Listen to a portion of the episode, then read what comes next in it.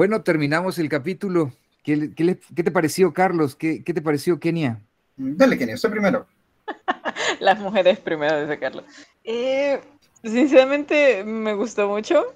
Es una charla muy, muy amena. me sentí muy, muy a gusto platicar contigo, así que estoy muy contenta con la experiencia. Sí, mucha gente dice que esto es como, como tomarse una taza de café y chachalaquear una tarde. Mm, sí, sí. ¿Y, a ti, Carlos, qué te pareció? Pues mira, la verdad es que bastante bien, bastante entretenido. Este, la verdad es que no se ha sentido el tiempo y ya lleva un montón, pero sí, este, y aún así se siente como que sí, falta todavía. O sea, eso es buena señal porque significa de que sí, se, sí, sí ha sido buena conversación, este, estar así todo este rato sin sentirse cansado, así de, ay, ya, ya, paremos.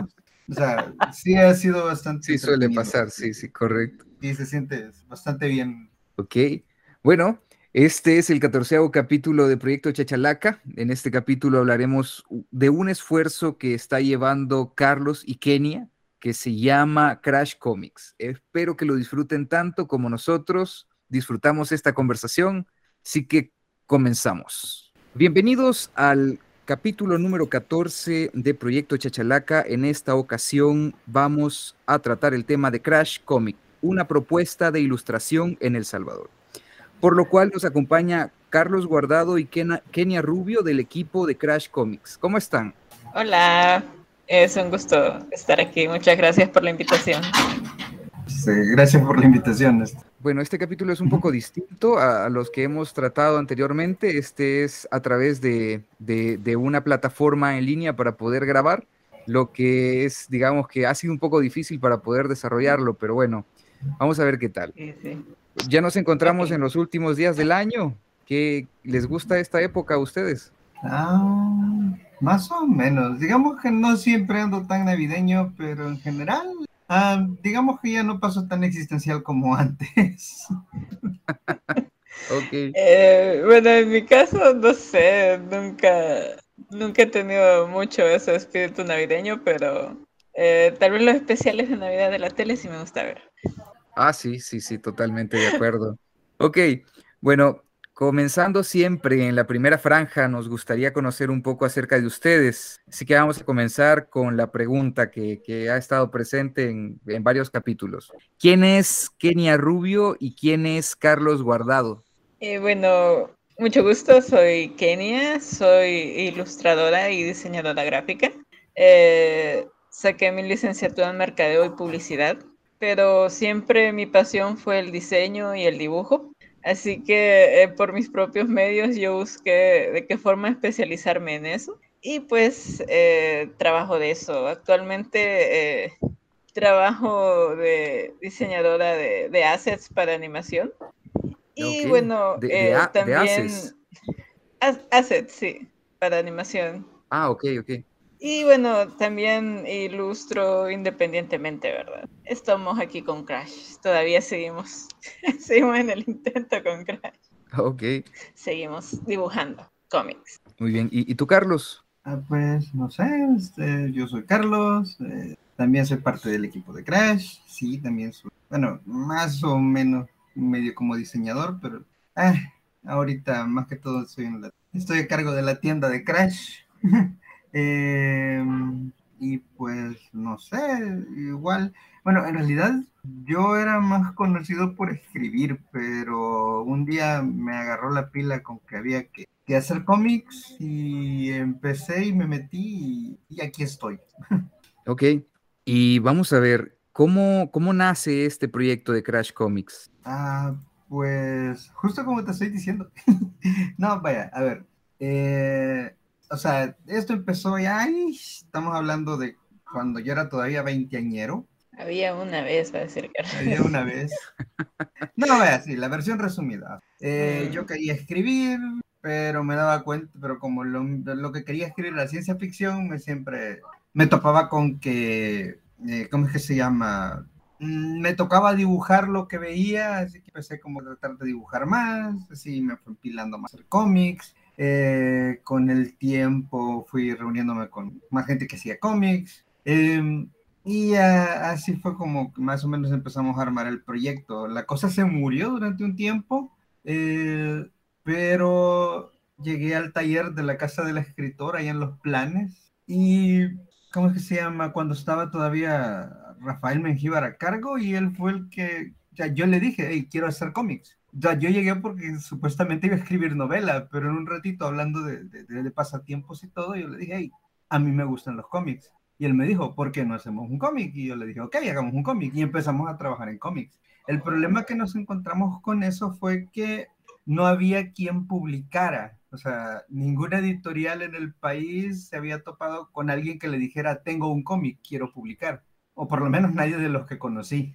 Igual fuimos a tocar las puertas a los periódicos, nadie nos paraba mucha bola. O sea, entonces lo que, lo, lo que notamos entonces con, con, con, el chero que estábamos es que lo que no había, o sea, había gente y habían ideas, pero no había espacios, entonces había que crear un espacio. Y así fue como se creó Crash Comics, como un espacio donde poder hacer cómics nacionales y que nadie te viera raro por tener como proyecto hacer un cómic.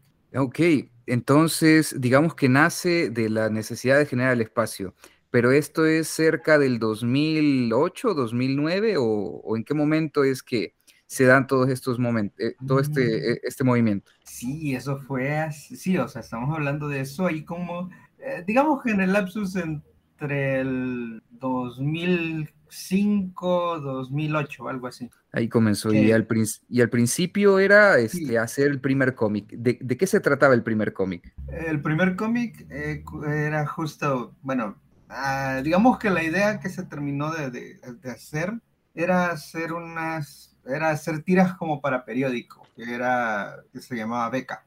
Y ahí fue donde empezamos, o sea, ese fue, digamos, que el primer proyecto totalmente listo para publicación que ya teníamos. O sea, teníamos material para bastante tiempo, para, o para hacer un pequeño librito. O sea, ya teníamos el material, pero pues, ahí no se pudo. Eh, lo siguiente fue que empezamos a, o a darnos cuenta de que había gente que quería hacerlo, pero que no tenía como que la idea muy clara de cómo hacerlo. O sea, mucha gente queriendo hacer las cosas, pero sin tener mucha idea de cómo. O sea, igual volvemos a lo mismo. O sea, estábamos en otra época y el Internet no era lo que, lo que era ahora. O sea, en esos días todavía ir a un ciber no, o sea, bueno, sí, ya ir a un ciber era algo como común. El Internet en la casa ya empezaba, pero pero no había como que tantos, tan, tan, tantas cosas, tantos recursos en línea donde poderse colgar para aprender. Entonces, sí, así fue como se nos ocurrió hacer primero un, antes, antes que empezar incluso con la Crash como tal, eh, se nos ocurrió hacer una especie de taller, o sea, porque ni siquiera se llamaba Crash al principio, éramos solo nosotros queriendo hacer cómics. Entonces, eh, se nos ocurrió hacer talleres para empezar a, a entrenar a la gente, digamos, por decirlo así, porque el problema era, y todavía es un poco, que hay gente que quiere hacer cómics, que tiene las ideas, tiene el talento, pero no comprende la mecánica, digamos, no comprende el proceso de hacer el cómic. Ok. Entonces, así es como se nos ocurrió hacer un taller donde empezamos a reunir gente para, para enseñarles el proceso de hacer un cómic más allá de yo me siento y dibujo. Eh, y así fue como armamos el taller de narrativa gráfica. De ese grupo que se reunió en el taller es que salió la idea de hacer Crash Comics, cuando ya teníamos un una cierta cantidad de gente y, más o menos ideas. Y, andábamos como volando alto en ese momento y dijimos, bueno, si no nos aventamos no se va a poder hacer, así que intentémoslo. Y donde empezó ya, y ahí, sí ya, ya, ya se llamó Crash Comics. Ok, entonces fue todo un proceso, ¿no? Comenzaste, tú, tú comenzaste entonces, Carlos, con este, este movimiento. Sí, eso, eso empezó, o sea, básicamente éramos dos personas en ese momento. Bueno, éramos Carlos y Mori Saldana. Sí, éramos, este, eh, yo, era, también estaba Mori Saldana conmigo, así que, que es de nosotros que, estábamos dándole la idea. Y, bueno, también, o sea, Honduras que no nos merece, o sea, ¿cómo que se llama? Estaba Ricardo Hernández y, Roger Guzmán, que no pintaban para nada en el asunto, pero nos hacían porras y nos ayudaron un montón a conseguir los espacios. Eran los primeros seguidores. En cierta forma, sí. O sea, ellos nos ayudaron a conseguir su espacios, a que se nos quitara la pena, a vender la idea. Y así fue como más o menos nos empezamos a meter en todos lados. De ahí con el tiempo, pues obviamente ellos se fueron a su de regreso, pero ya nos habían dejado bastante encaminados. La verdad es que eso es algo que siempre se lo voy a agradecer a sus maestros. Oh, genial, genial. Siempre los primeros seguidores son quizás los que empujan por primera vez la carreta y empieza a funcionar, quizás, ¿verdad? Y bueno, Carlos y, Kenia, ¿qué, ¿qué, los inspiró? ¿Qué, ¿Qué, consideran a ustedes que es lo que los inspiró a, a esto de la ilustración? Eh, fíjate que eh, en mi caso, eh, creo que la ilustración siempre, siempre va anudada a una historia. Porque recuerdo de que yo estaba muy chiquita y a mí me encantaba escribir mis propias historias. Recuerdo que agarraba la máquina de escribir, teníamos una máquina de escribir, y creo que todavía tengo ahí esos papeles. Y me, me encantaba inventar historias. También eh, mis hermanos, ellos eh, dibujaban, ellos fueron parte de mi inspiración, sinceramente. Eh, ellos jugaban dibujando, así que creo que le debo mucho lo, lo que hago a ellos, a mis hermanos. Qué, qué, interesante, ¿verdad? Sí, creo que todos comenzamos así alguna vez. Yo de pequeño era algo mentiroso y, y creo que inventaba unas que otras historias, pero era más que todo para entretenerme.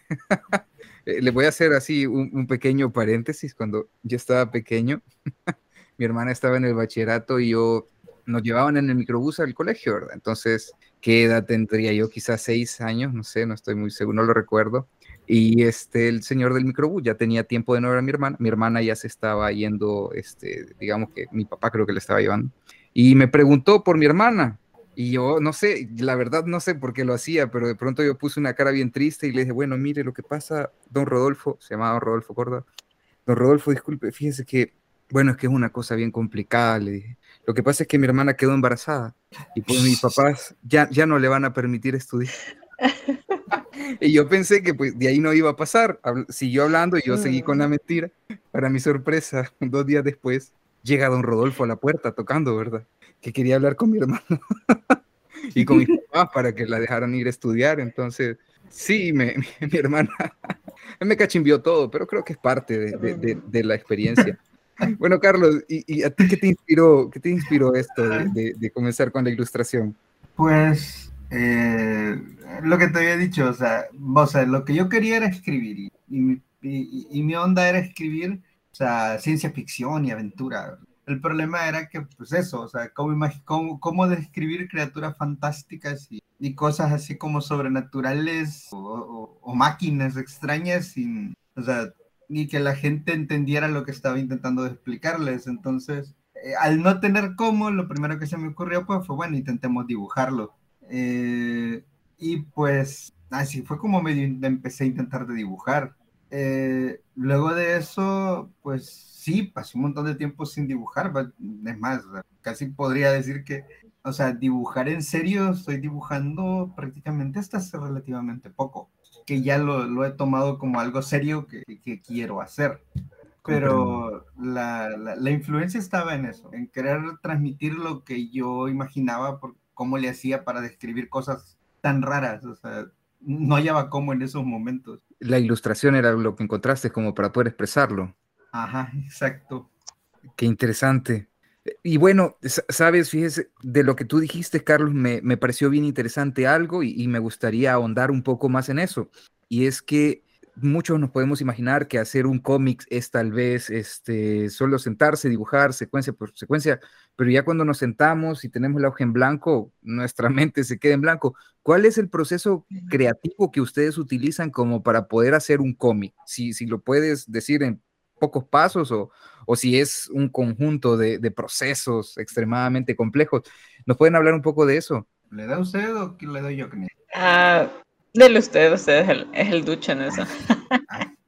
Es la experta. Ajá.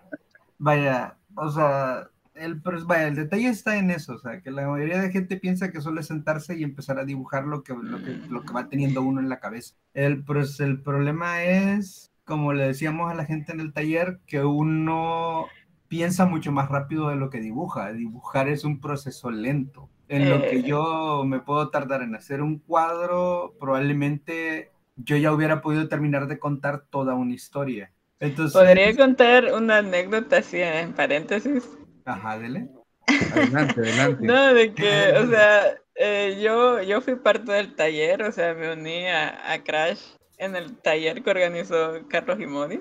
Y todavía, o sea, yo hacía mis cómics, pues, o sea, y recuerdo que llegué donde Carlos y Modi y les enseñé el cómic que, que había hecho y los dos lo vieron y se quedaron así como quien dice, pobrecito, no sabe lo que está haciendo.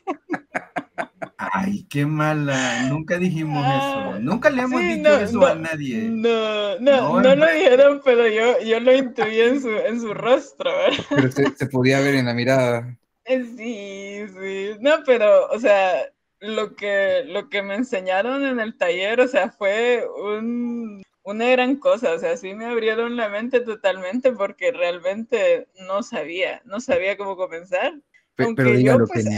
¿Cuántos años estuvo mis- guardado ese sentimiento hasta ahora? Hace mucho, hace mucho.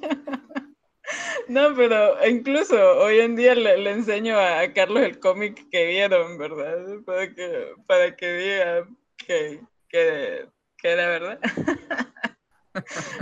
Así que bueno, una pequeña anécdota así de, de eso que exactamente Carlos dice, pues de que uno tiene la idea que puedes sentarse, dibujar y, te vas, ¿verdad? Pero no es así. O sea, el problema es que, o sea, es que eh, no, no es, o sea, la gente se trata de saltar pasos y es más una cuestión de enseñarle a la gente a organizar, bueno, esa era como la idea del taller. O sea, una técnica para organizar las ideas, para poder sacar el trabajo lo más rápido posible y de manera lo más organizada posible, porque ese es como el, el problema de hacer cómics. Es que como es un proceso largo y tedioso, eh, cuando uno empieza, lo más fácil es frustrarse porque, pues, o sea, porque uno dice, ah, yo quiero hacer esto, aquello, y lo otro, pero se topa con que, o sea, uno no va a sacar un cómic de 80 páginas en, en una semana. Es que, bueno, es que uno como dibujante eh, tiene ideas de escenas. Ay, quiero dibujar esto y quiero dibujar lo otro y lo otro.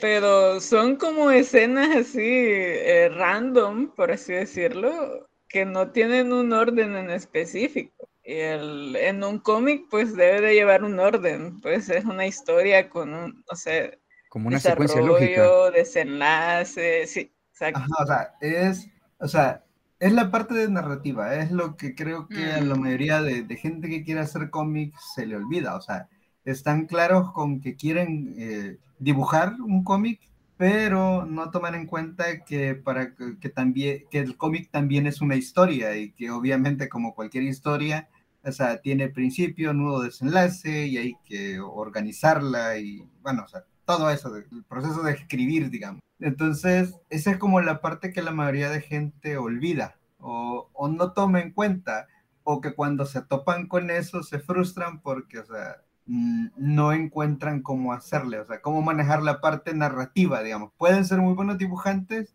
pero luego se topan con que no saben cómo contar una historia y darle forma. O sea, Entonces, entonces, Carlos, lo primero que habría que hacer es como escribir la historia completamente, después dividirla por segmentos. Eso es lo que, sí, o sea, la idea siempre es, o sea, hacer un plan, o sea, hacer eso, o sea, un plan de cómo se va a contar la historia, o sea, primero escribir la historia completa, luego de eso hacer un plan, o sea, ah, digamos, va a tener tantas páginas, entonces eh, la presentación va a tener tantas páginas, la parte de medio tantas páginas y el desenlace tantas páginas. Y luego ir organizando las cosas, o sea, en la página 1 voy a contar este párrafo, en la siguiente voy a contar este párrafo y todo eso, o sea, ir como, como separando, o sea, qué, qué de todo lo que, estoy, qué de mi historia va, va a estar en cuántas páginas y luego echar a andarla, o sea, ya con todo eso dividido, empezar ya el proceso de,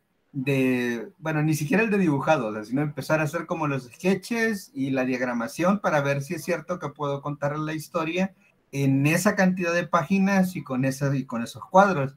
Y lo mismo, o sea, ahí volvemos otra vez a que otra vez no es solo cuestión de dibujar, también hay que pensar mucho en, en cinematografía, digamos, por decirle de alguna manera. Correcto, correcto. O sea, ya uno tiene que pensar en... En ángulos de cámaras, y todo eso. Exacto, o sea, qué ángulo de cámara, cómo hacer la escena. Eh, tienes que pensar como un director, como un qué, director qué interesante, qué interesante esto. Fíjense que tuve la oportunidad de colaborar en el desarrollo de un, guion de clases para, para de pronto una materia que tenía que ver con el desarrollo de, de contenido audiovisual. Y cabal esa parte de producción de video y que es preproducción, producción y postproducción, me pareció bien interesante y está bien relacionado a esto, porque incluso el guion de cine, este, que dura aproximadamente un minuto, prácticamente si se divide en pequeños, en, en, párrafos, así como ustedes lo, estaban diciendo, se puede pasar al storyboard de cada uno de, de las escenas y así ir, digamos que cuadro a cuadro contando la historia. Así como dibujo rápido, Qué, qué interesante realmente el storyboard no es más que un cómic de una... De una película. De una película. O sea, solo tenés que, o sea, revisar cualquier storyboard de cualquier película y bien que, bueno, digamos, hay, también depende también de, la película. Hay películas que tienen storyboards mucho más elaborados y otros que básicamente solo, solo como sketches así para medio ubicarla para entender dónde ubicar la cámara. Para entender, sí, sí, correcto, para entender la escena, digamos, ¿verdad? Pero, ajá, igual, hay hay este, storyboards de películas que realmente son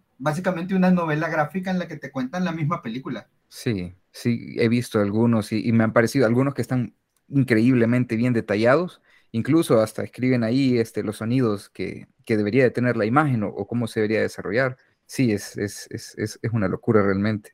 Entonces, el proceso no es muy diferente, o sea, la única parte es la parte de, de filmar pero en esencia no, no tiene tanta, tanta diferencia el proceso de hacer un cómic con el proceso de hacer una película como tal. Es más una cuestión de medio, de, de cómo va, de, de, dónde va a estar el resultado final. Ya, comprendo, comprendo.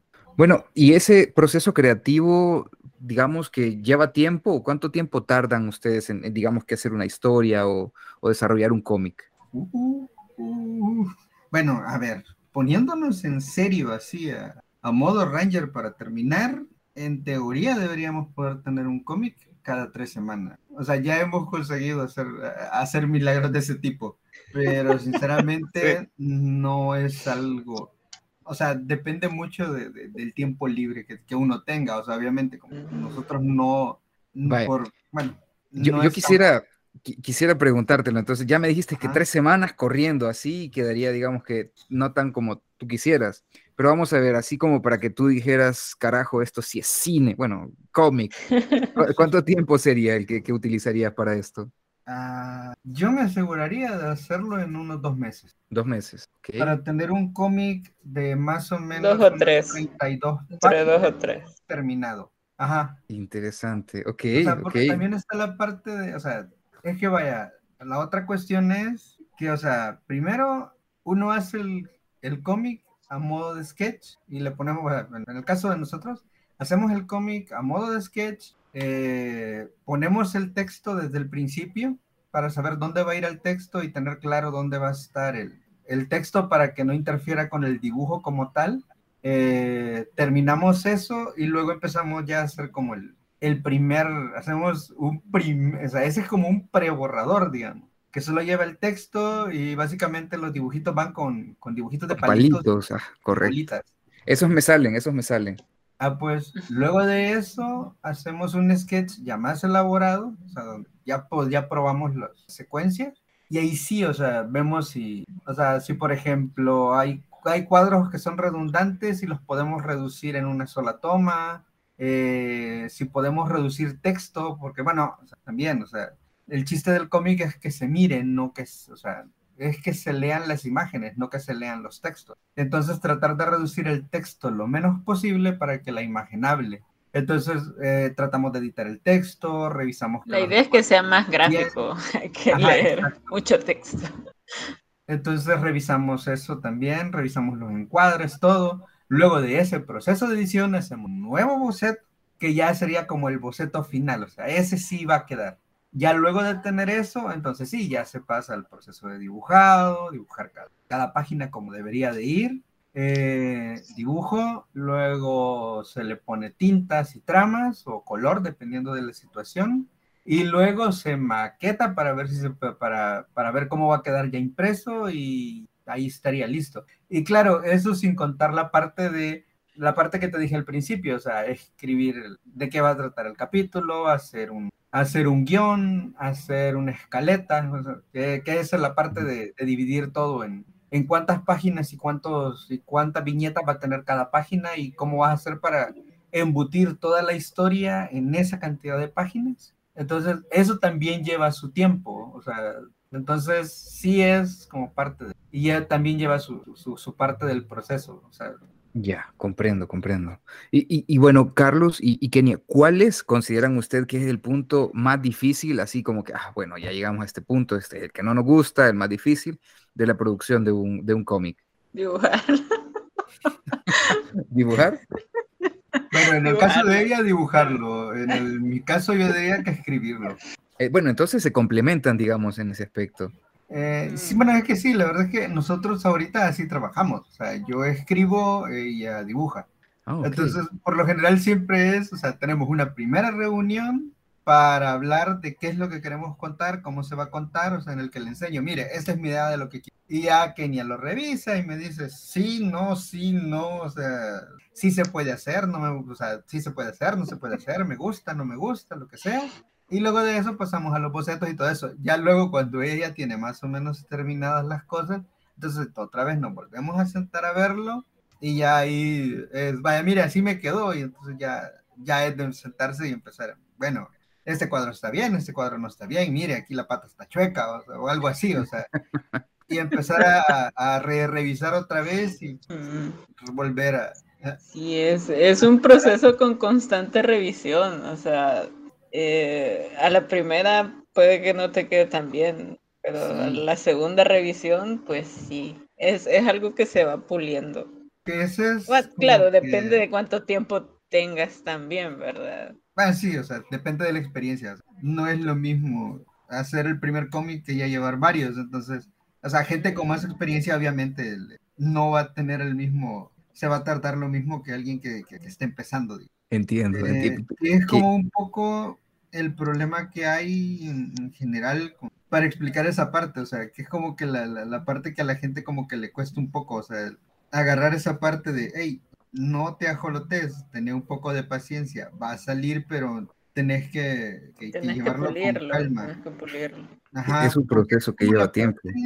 ajá, es que eso es como la parte, es lo que te digo, o sea, que la gente bueno, en general es un problema que eh, creo que esa es la parte que, que, hay que aprender a dominar de, hacer cómics. O sea, el aprender a ser paciente y a revisar lo que uno está haciendo. O sea, no es porque, ah, ya, ya lo tengo, así me quedó y ahí se va. O sea, o sea la parte creo que más difícil es como, como amansar esa, esa, esa parte aragana de uno de, de no querer revisar el, lo que uno está haciendo y sentarse y, y hacerlo a conciencia, al revisar las cosas una y otra vez para que el producto esté terminado y tenga sentido. Ya, comprendo, comprendo. Sí, es, como ustedes dicen, ¿verdad? Es un proyecto, es un proceso en el que cada quien va viendo, bueno, esto sí, esto no, hay que volverlo a hacer, es, es iterativo. Fíjense que me acaban de desbloquear un, un, recuerdo, yo cuando estaba pequeño, mi hermano mayor tenía un amigo que era ilustrador también. Y bueno, para no meterme en problemas, le voy a cambiar el nombre. Diego, lo vamos a llamar, le vamos a llamar Diego. Diego, este, bueno, estaba en una iglesia, en una iglesia evangélica. Entonces, este, le había dicho al pastor que hagamos un cómic aquí para que los niños allá, que no sé qué, que no sé cuánto. Pero él tenía como un carácter un poco tosco, quizás, no, no, sé, no sé cómo explicarlo. Tal vez ustedes van a poder decirlo, pero entonces hizo el cómic y me acuerdo que llegamos a la casa de él y estábamos ahí eh, fregando. Hey, así hey bicho, mire, ya, ya terminé el cómic, ya aquí ya quedó, eh, vengan a verlo. Y entonces, para no meterme en problemas, le voy a cambiar el nombre al cómic. Se llamaban Los Guerreros Divinos. Un nombre parecido, pero no era ese. Los Guerreros Divinos. Entonces me enseña. Yo me acuerdo que me le quedo viendo a la ilustración. O sea, no estaba tan mal la ilustración. Y yo le digo a mi hermano, así cuando, cuando, cuando Diego se fue, y mi hermano, para que todos tienen la misma cara. Y me dice, sí, fíjate y va que todos se parecen a Diego. Se había dibujado. Entonces, aquí creo que la importancia de tener a alguien que te diga, mm, creo que estás haciendo algo muy, muy ególatra. Pero sí, una locura totalmente, sí. Pero bueno, continuemos entonces. Y respecto al, al estilo que ustedes utilizan en el proceso de ilustración, ¿qué, qué, usan o cómo lo llamarían? Mm, ¿Cuál es su estilo, Kenia? no sé. Eh, bueno, varios me han dicho que mi estilo es como entre manga y, y cartoon. Bueno, no sé, algo así, una combinación de esos, de esos dos, porque, bueno, a mí me gusta mucho el anime, el manga. Eh, pero también, o sea, yo crecí con, no sé, leyendo Lafo, el amargado y todo eso, o sea, eh, creo que de todo lo que he leído me, me, ha nutrido mi estilo. Y ahí está, ¿verdad? No sé cómo se llama. No sé. Ok, sería como un, una especie de, de, de, estilo mezcla entre cartoon y, y manga. Mm, creo que sí, creo que sí. No sé qué dice Carlos. No sé, sí, no sé cómo, bueno, cómo eh, siempre, bueno, si nos vamos a esas, digamos que mi estilo de dibujo es un poco más cómic. El estilo de Kenia es un poco más manga. Eh, a la larga lo que queda es un, una mezcla como, como mero rara, porque, o sea, las, las diagramaciones que solemos hacer eh, suelen tener un poco más la, la, la dinámica de un cómic americano. Eso sí, pero más, o sea, por, por la forma de, de, cómo se ponen los textos, eh, la distribución de los cuadros y todo. Eh, pero el dibujo uh, se siente un poco manga, entonces es como una cosa así medio, medio híbrida. Ya. Mm, igual, okay. o sea, creo que tanto Carlos como yo estamos abiertos. O sea, no solo nos gusta el manga, el manga, sino que, o sea, sí, sí tratamos de consumir de todo un poco. Sí, o sea, leemos de todo, o sea, no se trata de que ah, yo solo leo este estilo o solo veo este tipo de cosas. O sea, todos tenemos como un género favorito, pero siempre es bueno, o sea, tratar de, de probar otros, otros géneros y otras, sí, otros estilos de historia, por lo menos para aprender este, eh, cómo okay. se hace en otros lados o para, o para probar. De hecho, si, si yo fuera, si, si me abundara el pisto, si me abundara el pisto, a mí me gustaría viajar por todos los países recolectando cómics de cada país. Como para poder hacerte ya una, una idea de, de, de diferentes estilos de ilustración y ir tomando tu propio... Uh -huh. Ah, interesante, uh -huh. interesante. Me, me, encantaría andar viajando por todos los países y, y ir a las, bueno, recolectar cómics de cada país. Súper bien. Bueno, a mí ya solo con viajar sería. pero bueno. Ah, sí, tener pisto para viajar. sí, también, bueno, sin viajar, pero tener pisto también, pues. Mm, sí, sí, también. Bueno, y, y, de proyectos que han realizado y, o proyectos que tengan en proceso, ¿de qué me pueden contar? Um, a ver, bueno, proyectos en proceso. Ahorita tenemos dos cómics que son como con los que nos estamos trabajando más. Uno es Beca, que es un webcómic que lo publicamos, bueno, ahorita por la pandemia estuvo en pausa, pero ahorita ya lo retomamos de regreso, que se publica todas las semanas, se saca una tira o dos tiras, dependiendo de, de, de cómo esté la situación. Eh, y ya lleva ocho años en eso. ¿De qué trata Beca, así aprovechando para que nos hables un poco? Uh, pues es la vida cotidiana de, de, una chera de aquí, o sea, sí. El cómic es bien salvadoreño, o sea, son... son Como circunstancias este... aquí de, del diario acontecer en El Salvador. Sí, o sea, es, es un cómic del día a día, o sea, no tiene un, o sea, bueno, sí, tiene concepto, en, en, en teoría tiene una historia, pero igual como son tiras más como de periódico, o sea, de repente queremos hacer una tira hablando sobre algún tema de, de moda o algo que esté de, de, actualidad o solo hacerle parodia a algún meme o algo, o sea, entonces ahí se hace. Entonces mm. ocupamos ese, ese cómic, ese, ese, sale, lo publicamos en Facebook y en Instagram y ahí va, ese es uno. Eh, y tiene un par de, bueno, tiene varias recopilaciones que la hemos publicado y la, ¿cómo se llama? Y hay una idea de hacer un cómic continuado de ella, pero ese se ha quedado así en el aire por, por tiempo. Eh, y está El Destino del Nahual, que ya es un cómic más más cómic en el sentido estricto de la palabra, o sea, sí va, se van a publicar, sí, sí, la idea es publicar varias revistas, es una historia continuada y se va haciendo, y pues ahorita va por el número 4 y ya se está trabajando en el quinto número. ¿Cada cuánto está saliendo esta, la, el Ah, destino del Nahual? Pues está saliendo básicamente uno al año por día. Ok, ya lleva cinco años, digamos, que en emisión. Ujú. Bueno, lo importante es que va saliendo, pues. Sí, bueno, y también que igual volvemos a lo mismo, o sea, estábamos saliendo y bueno, la pandemia nos paró, nos, nos hizo dar un parón de golpe, que nos dejó Sí, sí. a- atorados Nos por golpeó la pandemia. y Sí, que nos ha tocado imaginar. ver cómo le hacemos para, para retomar un poco el ritmo de lo que estábamos haciendo. Mm. Y lo otro que tenemos es la revista Crash como tal, que resurgió de sus cenizas después de la primera vez que lo intentamos, que cada año hacíamos, ¿cómo que se llama? El Festival de la Bandera de Cine con la Alianza Francesa. Eh, ¿Cómo que se llama? Ahí teníamos un concurso de cómics. Eh, Ok. Las tres, ¿cómo se llama? Los tres primeros lugares, más una mención honorífica, se publicaba en esa revista y se, o sea, y lo hicimos durante varios años. La revista ha ido saliendo y ahí está también. Este, ¿cuántas, son, ¿Cuántas son que ni a seis, verdad? Espérame.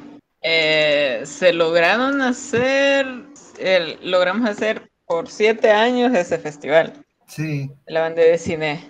Ah, Y sí, la, la, la revista creo que se, se lograron, sí, son Una, seis dos, tres, cuatro, cinco, o sea, pues sí, son seis. Son seis. Sí, y, y- y sigue todavía el proyecto, entonces vamos a tener una séptima dentro de, Eh, dentro de poco. mm, Fíjate que, bueno, o sea, sí queremos que, que regrese el festival, pero bueno, eh, igual la Alianza Francesa tuvo sus problemas, o sea, y bueno, ya no contamos con ellos, pero sí nos gustaría eh, volver, O sea, que es- resurja esto nuevamente, pues. Es la otra cuestión que Era- estamos intentando de, de levantar, Ujú. o sea, volver a abrir o sea, ese espacio, porque, bueno, parte del chiste del festival era como crear un, un espacio para gente nueva.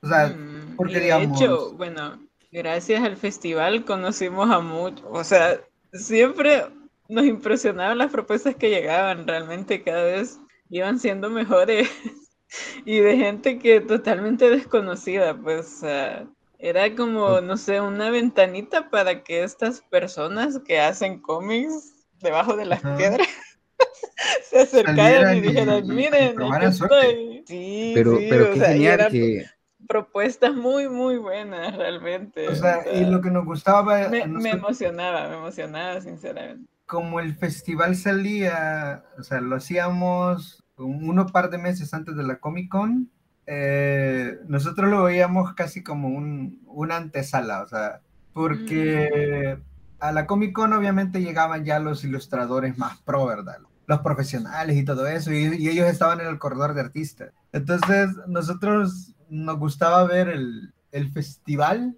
como, la, como una especie de pre-Comic Con, digamos. O sea, donde Es que fíjate que, bueno, nosotros, que no tenían ese espacio podían llegar y, y enseñar un poco lo que, que estaban haciendo. Y muchos de sí, ellos no- empezaron en el festival y de repente ya estaban teniendo su espacio ahí en, la, en el corredor.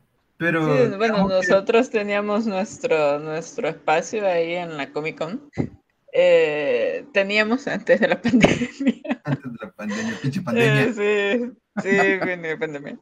Eh, y lo que hacíamos era de que, bueno, el primer lugar, pues siempre eh, lo teníamos junto con nosotros, o sea, nosotros compartíamos nuestro espacio con, con el primer lugar, pues, y que, pues, se codeara con los, con los grandes ilustradores pros. de aquí, ¿verdad? Sí. Pero igual, o sea, bueno, eso lo decía. pero, bueno, o sea, pero, pero pero darle a sinceramente, la gente qué ese- bueno. ese, ese- ese choque, o sea, que, que tuviera la oportunidad de, de probarse en un evento más, más Sí, ¿cómo es que se llama? Concurrido, donde sí Mm. tenía que enseñar que, que- que tenía algo que mostrar. Si es que en el fondo yo creo que eso es lo que va haciendo falta, porque creo que talento aquí en El Salvador, en Centroamérica, abunda, pero tal vez así como ustedes lo, han visto, lo que hace falta son los espacios, que se vuelve un poco difícil de poder alcanzarlos o, abrirlos, pero qué, perfecto, qué bueno, qué, qué excelente que ustedes hayan comenzado, por así decirlo, este, abrir un espacio. Y bueno, esto lleva a lo siguiente, que, también me parece un tema muy interesante, y es que ustedes tienen eh, presencia fuerte en redes sociales y me parece que tienen también un, un proyecto de podcast. Ah, sí. Eso, bueno, la verdad es que el podcast empezó más como, como broma, o sea, no era algo así tan, tan en serio. Fue más, bueno, o sea... Sobre todo por la pandemia. estamos en pandemia, estamos sin hacer nada, estamos varados, eh, hagamos algo para no volvernos locos. Entonces, bueno, pero, pero mira, ya tiene 71 capítulos. Si, si, me preguntas a mí, no es una broma ya, sí, sí lo veo desde la óptica. No, no, o sea, ya después le fuimos agarrando el gusto, se nos fue quitando la pena, o si nos hubieras oído las primeras veces que hablábamos, o sea, era... Ah, sí, sí. Era triste. O sea, hoy digamos que ya no soy tan feo, pero, o sea, eh, ya, ya, ya, ya le perdimos un poco el miedo a estar hablando. O sea, mm. sí, sí, era bien, bien, em, ¿y qué estamos haciendo? ¿Por qué estamos haciendo esto? Recuérdemelo. es, lo, es lo mismo que yo me digo cada vez que Vamos a ver, ¿por qué estoy haciendo chachalaca? Ah, sí, ya me acordé. sí, realmente yo, entiendo eso totalmente. Entonces, eh, sí, empezamos a hacer el, podcast, que básicamente es hablar un rato de, de igual, o sea, las cosas que nos gustan. Hablamos de cómics, de manga, de películas, de anime, ilustración, lo, el, tema que se nos ocurre en el momento. O sea, lo único es que siempre está relacionado como cosas medio frías. Ah, ok, ok, me, interesa, me interesa. Nos vamos hacia ese lado, o sea, hablamos bastante, o sea, hacemos, ya tenemos la, la, la, tradición de hacer la, revisión de los animes de temporada, sí, ya hacemos una previa y, una, y un cierre de temporada para decir qué fue lo bueno, qué fue lo malo, qué fue lo horrible eh, ¿cómo que se llama? Hemos visto películas, hemos hablado de, diferentes temas, hemos hablado de Marvel, DC, eh, cómics, historia del cómic, cosas así. Hablamos de todo un poco. Hay de todo un poco, pero eh, siempre está relacionado, digamos que ya sea a, esto de, del, bueno, le dicen género otaku hoy en día, pero, pero digamos que es este, lo que está tomando escena principalmente hoy en, en el cine, en la ilustración. Excelente. Bueno, entonces, ¿puedo hacer algunas preguntas aquí respecto a eso? Ah, bueno, solo agregar que... Adelante, adelante. Eh, los viernes tenemos, o sea, ahora ya son dos días de, hacer transmisiones. Hacemos una los viernes en la que, ¿cómo es que se llama? Ah, que son sobre dibujo directamente, o sea, ya sea Kenia o yo o algún invitado eh, nos sentamos y dibujamos y hablamos de lo que estamos haciendo y de lo que estamos dibujando y de cómo se siente estarlo dibujando en el momento. Ya. Bueno, parece que Kenny ha eh, tenido problemas con el micrófono ahorita. Sí, pero ya regresa, ya regresa, ya, ya, lo conecta. Ya, vuelve por acá. Ah, pues eso.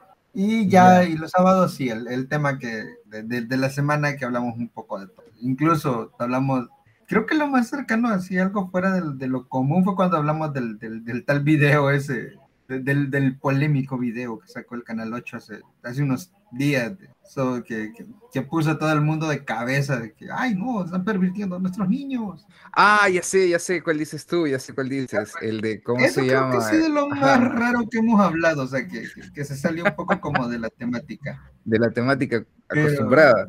ajá, pero por lo general es más que todo cosas frikis. Ok, entonces digamos que hablan de, anime, hablan de manga. Me gustaría preguntarte ahí si, si puedo consultarte. O oh, Carlos, gran gurú, dime cuál consideras que es, bueno, cuáles son tus tres anime favoritos en este momento. depende de todos los tiempos o de la tempo. O sea, es que depende porque. Vamos a ver, de todos los tiempos. Ah, bueno. Yo me, bueno, si me quisieras si, si, si, yo hablar ahorita de mis tres animes favoritos, yo diría que es Robotech, Samurai X y Vinland Saga. Vinland Saga. Ajá.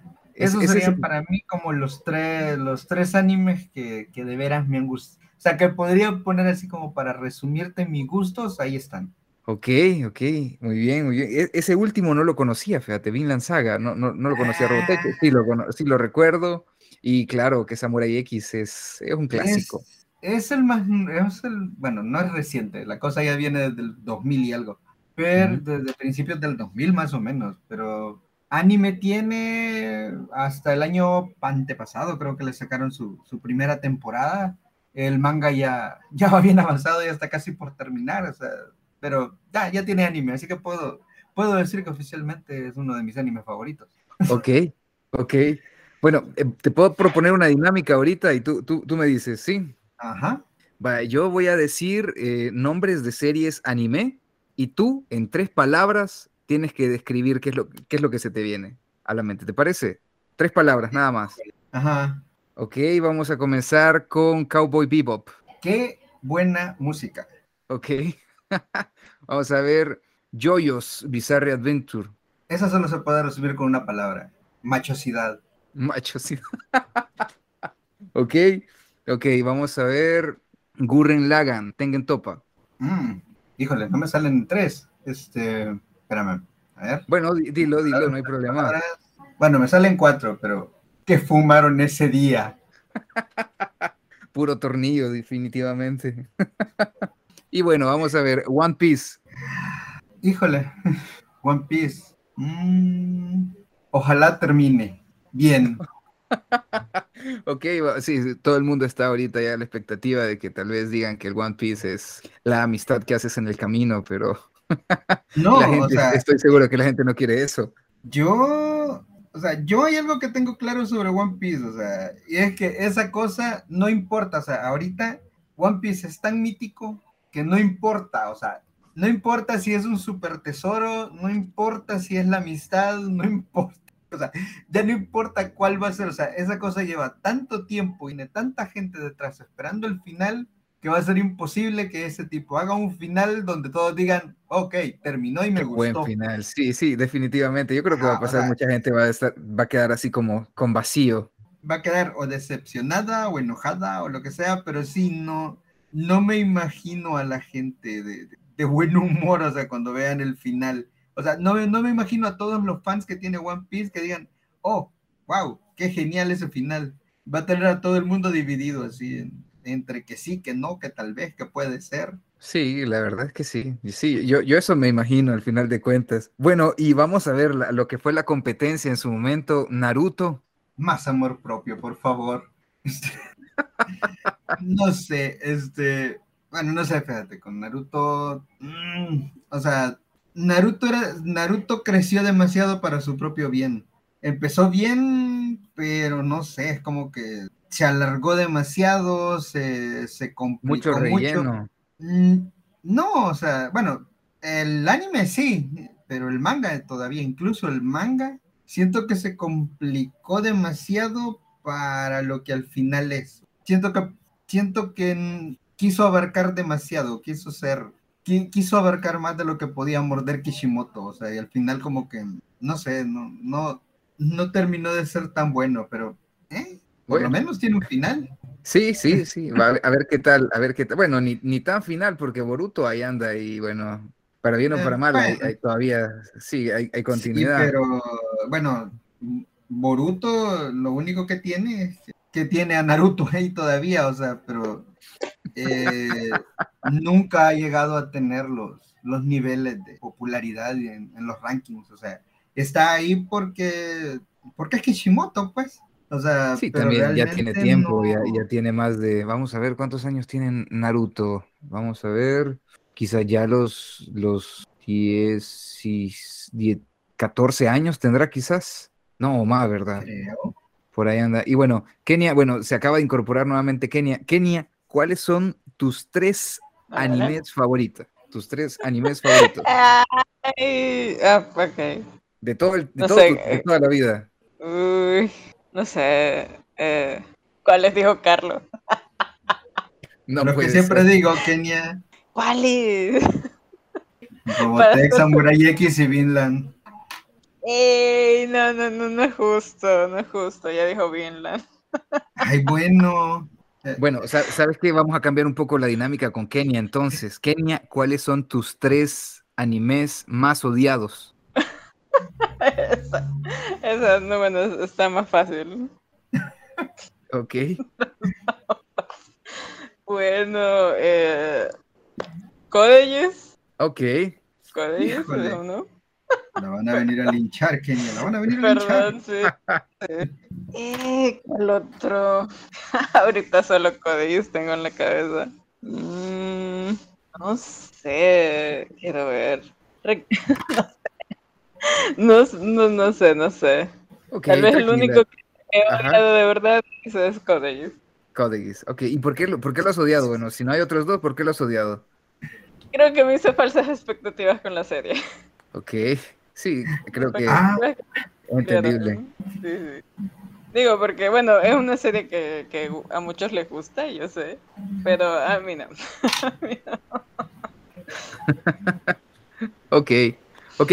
Bueno, vamos a entrar a la última parte de, de- de este capítulo y esto vuelve de nuevo a, a la, a la ilustración, al, al- Mm, a esto de- del dibujo, por así decirlo. Y me gustaría hacer dos preguntas. La primera es, bueno, hace poco, unos meses, meses atrás, una, un, ilustrador utilizó una inteligencia artificial en línea para poder, bueno, Midjourney creo que se llama, para poder hacer una, un cuadro y participar en un concurso. Hizo el cuadro o el conjunto de cuadros y ganó este concurso. Entonces empieza toda una polémica. Aquí me gustaría, me gustaría consultarles a ustedes qué opinan de lo que va a hacer la inteligencia artificial dentro de la, de- dentro de la ilustración. Bueno, si gustas, yo, yo comienzo primero. dele, dele, Kenny. eh, por eso está, sí, dele, dele, está primero. Eh, fíjate que yo creo que, bueno, es una herramienta que ha llegado para quedarse. O sea, ahí está y bueno, la gente la va a ocupar, estés de acuerdo o no con ella, ¿verdad? Y creo que como artistas, lo que podemos hacer, o sea, mm, no rechazarla totalmente, yo siento que se puede ocupar para, eh, a modo de referencia, de estudio, para tus ilustraciones, ¿no? Pero eh, como artista yo lo veo de esa forma, pero no sé alguien, alguien que no sea artista, de qué forma lo, lo, lo tome, porque eh, o estuve viendo en Twitter justamente hoy de que alguien, bueno, no, en verdad no me puse a investigar quién fue el que publicó ese libro, pero hubo alguien que publicó un libro en una semana con ilustraciones de inteligencia artificial. Y él dijo, ah, miren, qué fácil es publicar un libro, o sea, desde crear la idea y todo es con inteligencia artificial y todo, o sea. Y varios artistas, pues obviamente han saltado y han dicho, o sea, ¿cómo, te puede, ¿cómo puedes publicar un libro así? Porque todas las imágenes, digamos, era, era un libro infantil, y todas las imágenes de, de la niña eran distintos, o sea, eran como que si eran, eran distintos estilos, eh, tenían problemas que las ilustraciones generadas por, por ahí tienen, ¿verdad? Que las manos se ven raras y todo eso, y eso aún así lo publicó. Ya.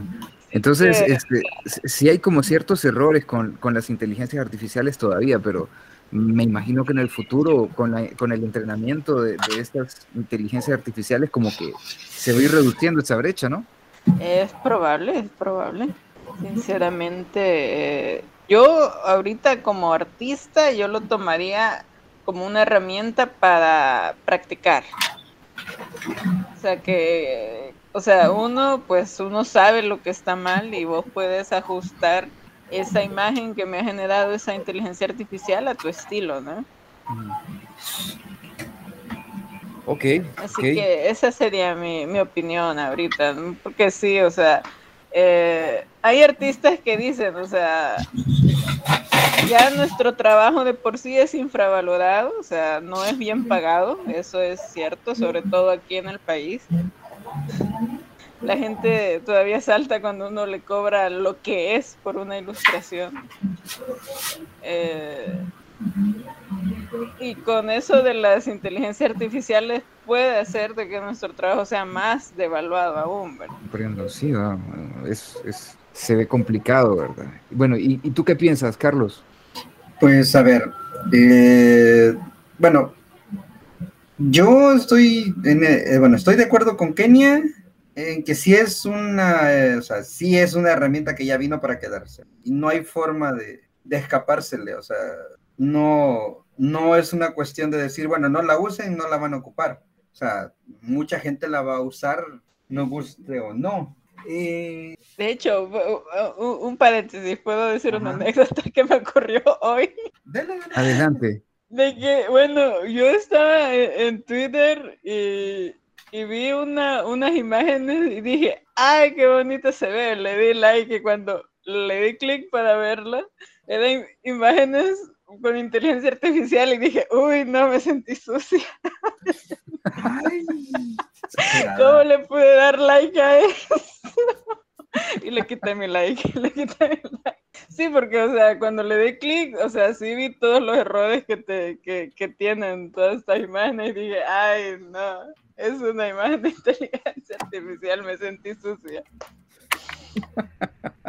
Exagerada. Bueno, a ver, lo primero quizás es que, o sea, mm, creo que a nivel comercial, no, todo, o sea, todavía no es un peligro, todavía. Porque sí, ok, o sea, las imágenes se ven bonitas y se ven bien hechas, lo que sea, o sea, bueno, incluso el problema es que se ve, tienen buen lejos, pero si uno las ve de cerca, empieza como a, o sea, a la segunda vista, la tercera vista, a la cuarta vista, uno empieza a ver con que encuentra detalles. la pierna está chueca, pero los ojos los tiene virolos. Pero, o sea, uno empieza como a ver todos los detallitos y empieza a ver de que no está bien hecho. O sea, ahorita todavía no es un peligro y por lo menos eh, no veo a editoriales, o sea, a agencias o lo que sea, eh, agarrando una ilustración que esté hecha en, en ¿cómo que se llama? En una inteligencia artificial, un Mid Journal o... Porque todavía se ven muy genérica, o sea, todavía no puedes hacer algo que vos digas, ah, esto es mío, o sea, todos los dibujos que ves generados hacen referencia a algo o a alguien. Entonces... O el estilo de alguien, o sea, de los artistas más populares eh, son los que han agarrado lo que hacen es que, que, usan de base artistas súper populares para mm. crear eso. Entonces, digamos, eh, si yo quiero hacer una ilustra un libro de ilustraciones infantiles, por ejemplo, que tenga un estilo así como que bien original, bien propio, con un estilo de dibujo así que se sienta bien, bien diferente, obviamente no voy a, por mucho que quiera, una inteligencia artificial todavía no me puede suplicidad. A fuerza voy a necesitar un ilustrador. O sea, en ese sentido, todavía no veo a las inteligencias artificiales robando el espacio. Lo que sí es que mediáticamente sí se ven bonitas, o sea, sí son más como imágenes para compartir en redes sociales, para alucinar un rato, para, para exhibir. Para memes.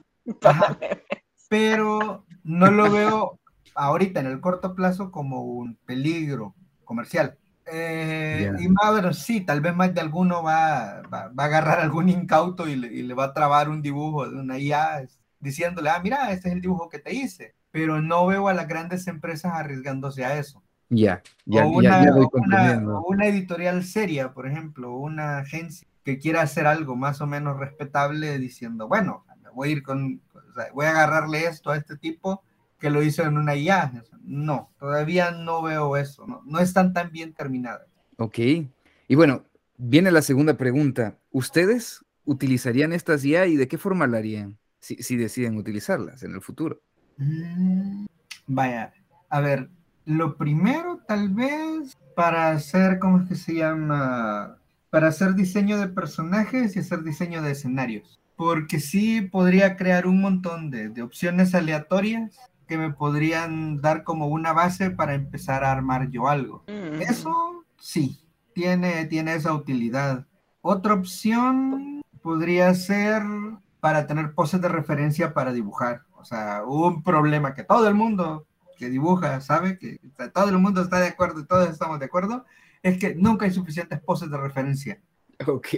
Entonces, o sea, sí, o sea, más de alguna vez, o sea, ah, necesito un tipo cayendo de cabeza desde un edificio y necesito justo el ángulo de 45 grados y poderlo ver así con los brazos abiertos y verle la expresión de la cara y lo que sea. O sea, todo ese montón de cosas. O sea, uno tiene que empezar a buscar entre fotos, archivos y todo lo que uno guarda, a ver si más o menos encuentra algo que le parezca y, y a la buena de Dios a ver si encontramos una foto que sea, que sea justo lo que necesitamos.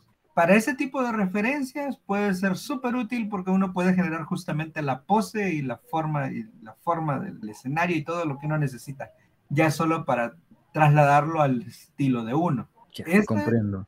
Como referencias de poses y, y escenario, entonces. Ok. Sí. Y ahí partirías tú con tu persona. Ahora, te pregunto algo que tal vez podría ser, digamos, un poco violento, y perdón si es así, pero digamos que imagínate que ya llega un, porque he visto que están utilizando entrenamientos específicos para, para la inteligencia artificial y lo detallan tanto que pueden replicar imágenes, que eso digamos que es como, como lo último que he visto que han logrado. Entonces, ¿te imaginas utilizar una IA para poder, digamos que, ilustrar a Beca? Ya lo hemos probado. ok. Eh, no, yo no, o sea, yo no siento que eso esté mal en sí, pero eh, la cuestión es más cómo se usa, o sea, ¿qué tanto Es que la, la, la AI no, no, no dibuja tan chueco como yo. No, o sea, pero es que ni siquiera es eso, porque a la, larga, o sea, si, si, si el problema fuera por dibujar chueco, o sea, o sea, digamos, bueno, no sé, hay, hay ilustradores que tampoco son así como que la gran cosa, pero pero tienen un estilo propio que tiene personalidad.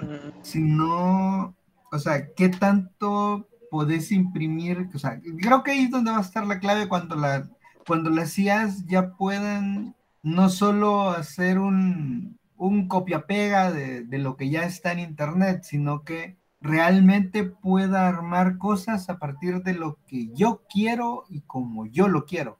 O sea, cuando ya seamos capaces nosotros de, de exhibir eso, o sea, digamos, o sea, lo que yo me imaginé como se veía, que salga en la, que salga en, en la imagen, en ese momento sí creo que las CIA ya van a, ya van a tener ese potencial como para volarnos. Ya van a dominar el mundo.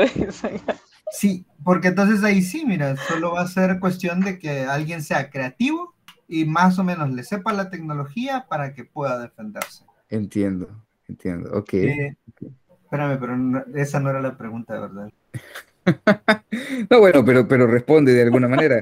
Ahí sería como, ¿cómo, cómo lo utilizarías? Bueno, ya, ya, ya me respondiste cómo lo utilizarías y bueno, si, si te ves utilizando estas IA para producir a beca, pero ya me comentaste sí. que, lo, que lo intentaste. Eh, sí, sí, sí, sí, lo intentamos y fue divertido porque, no sé, o sea, pero era casi la misma sensación de, de ver a la beca dibujada con un estilo diferente al de Kenia. O sea, es como ver un fanart de, del personaje. Un fanart de beca, sí. Ajá. Oh, yeah, yeah. Pero no, yeah, o sea, no, no. Seguía sin, sin ser así como algo que dijera, oh, vámonos para acá. Ok. Pero sí era divertido, o sea, no, no lo niego, sí era divertido. A ver ¿qué, qué es lo que sucede en los próximos años con esto de las inteligencias artificiales, porque parece que esto va como la espuma. A ver cómo queda. Sí, sí. Sí, fíjate que ese es el, fíjate que un problema que le veo yo es que hay un montón de, de, gente que está, que, que, ahorita, bueno, lo que dice Kenia, o sea, que está intentando de, o sea, ahorita las páginas de, de, Facebook en las que sigo, de decir, los, grupos de ilustradores, hay un montón de gente que está subiendo dibujos hechos con IA y diciendo, ah, hoy hice estos dibujos. Y, y suben como cinco o seis, así, que se notan a legua que están hechos con IA y obviamente todo el mundo se les queda, o sea, lo, lo agarran de base, pues, porque la gente siempre todo el mundo sabe que ese nivel de calidad no sea que, de que ese nivel de calidad no es posible, o sea, hacer eso tan rápido, que es un tipo que se ve que, que salió de la nada, o sea, no sé, o sea, eh, gente ah, pose, van, digamos. van, a salir un montón de charlatanes, o sea, eso también. Sí, sí, se van a duplicar, se van a duplicar. Sí, si antes había, hoy van a haber más. Hoy van a ver o sea, más. si antes que creo que, de, que, sí. no era raro encontrarse gente que, que, robaba dibujos de otros y salía diciendo, ay, yo hice ahora va a ser más todavía. Ahora va a ser peor, sí, sí. Qué locura. Bueno, entonces quizás con esto vamos a ir terminando el, el, el capítulo y bueno, me gustaría que nos compartieran cuáles son las redes sociales que ustedes tienen para que pues puedan contactarlos o, ver el arte que ustedes producen. Ah, vaya. En Facebook nos pueden encontrar como Crash Comics, así, Crash Comics. Ok. Eh, y el cómic Beca, o sea, solo así.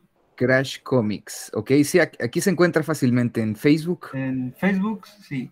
Me parece que luego es como una especie de pulpito, ¿verdad? Sí, es sí, un pulpito. Correcto.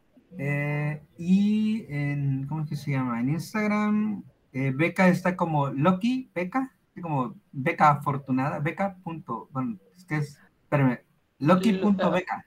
Loki.beca, como, como afortunada. Ajá, o sea, Loki. Ok, ok, ok. Afortunada en Ajá, y ¿cómo es que se llama? Y Crash, o sea, eh, ¿cómo es que se llama? Estamos como Crash Ins SB, algo así. no me acuerdo cómo es el de Crash. O como tienda Crash. Ok. Venden, venden, venden cosas de anime ahí. Eh, sí, es que también fue una de las cosas con las que empezamos, que era como para, para, para, para hacer que el, el, proyecto sobreviviera, empezamos con una tienda de, manga. Ah, ok, excelente. Bueno, ahí queda el dato, ahí queda el dato y, excelente. Bueno, y para terminar, no sé si quisieran compartir alguna última palabra o algún último pensamiento. ¿El de Beca? Digo, Kenia. ya me dijo Beca. Sí, ya, ya te pusieron. Bueno, hay un montón de gente que pensaba de que, de que, de que Beca era de, de Kenia. Sí. Bueno, que, que, era, que, que, era Kenia contando sus aventuras. y, no, Bueno, bueno es eh, más, eso es algo bien divertido cuando lo mencionamos. Mm. Que Beca, que en teoría es un cómic que, es, que sí lo podríamos ver como más para mujeres, es una idea que es, o sea, es una cosa que escribo yo. O sea, que, que yo la, la, la, la yo, yo me lo inventé y toda la cosa y El Destino del Nahual, que es una historia más como de aventuras y toda la cosa y de acción y, toda la cosa. Y misterio y todo, todo, todo así como más, más, más, más, más, más, movido, digamos. Eh, ese sí es un, ese sí es idea de Kenia. Oh, ya. Sí, sí. O sea, que, ella fue la que, la, que, la que se inventó el concepto y todo, entonces, eh, parte de lo divertido, o sea, que sí, que, la gente cree que, la cosa es al revés, pero no. sí, sí, cualquiera podría creerlo. Ok, perfecto, Carlos, muchas gracias. Y Kenia, ¿tú quisieras compartir algo? Eh, bueno, tal vez eh, anudado al tema de las AI y, cómo viene el futuro. Eh, tal vez decirle a los artistas o a cualquier dibujante que nos esté escuchando, pues que eh, siempre busque feedback, eh, feedback de gente profesional de lo que ellos quieran hacer, pues. O sea, eh, pregunten, pidan opiniones, siempre no, no, se, no sean tan ególatras. Siempre hay, hay gente, hay gente dispuesta a, a decirles que esto está bien por estas, estas razones y esto está mal por esto, esto y esto. Eh, sé que tal vez eh, algunos profesionales son algo cerrados, pero hay otros que no. Así que es como un consejo que les doy porque el feedback es justo y necesario para nosotros, sobre todo eh, los ilustradores y los que queremos hacer cómic, es el pan de cada día. Si queremos ser mejores en lo que estamos haciendo, pues necesitamos ese, ese feedback, ese input de pues personas que tal vez han recorrido un poco más que nosotros. Sí, yo he aprendido a dibujar gracias a que Kenia me regaña un montón. Ahí está el, ejemplo práctico del feedback. Bueno. No, Carlos, Carlos ha aprendido bastante, ¿verdad? Me impresiona. Carlos antes no sabía cómo elegir colores y ahora me llena de orgullo al ver esas paletas de colores que ya, que ya, ya, selecciona solito, dice. Sí, sí. bueno, por mi parte, este, me gustaría felicitarlos, de hecho, que comenzaran con este proyecto y que se hayan mantenido, creo que es algo admirable. Yo, yo estoy comenzando con Proyecto Chachalaca y la verdad es que, uff, pesado. De pronto uno se pregunta, así como ustedes dicen, ¿por qué estamos haciendo esto? Y, pues este, ahí está la, la propia voluntad de uno. La verdad es que los felicito me parece un proyecto fantástico y desde ya lo estoy siguiendo. Y a quien nos escucha, recuerden, los viernes son eh, en vivos de dibujo y los sábados son en podcast para quienes quieran seguir este proyecto de Crash Comics. Bueno, esto sería todo por esta ocasión. Les agradezco nuevamente, Kenia y Carlos, por acompañarnos. Nos escuchamos. No, gracias, por la invitación. es un gustazo. Sí, muchas gracias. La hemos pasado muy bien. Muchas gracias. Entonces nos escuchamos pronto.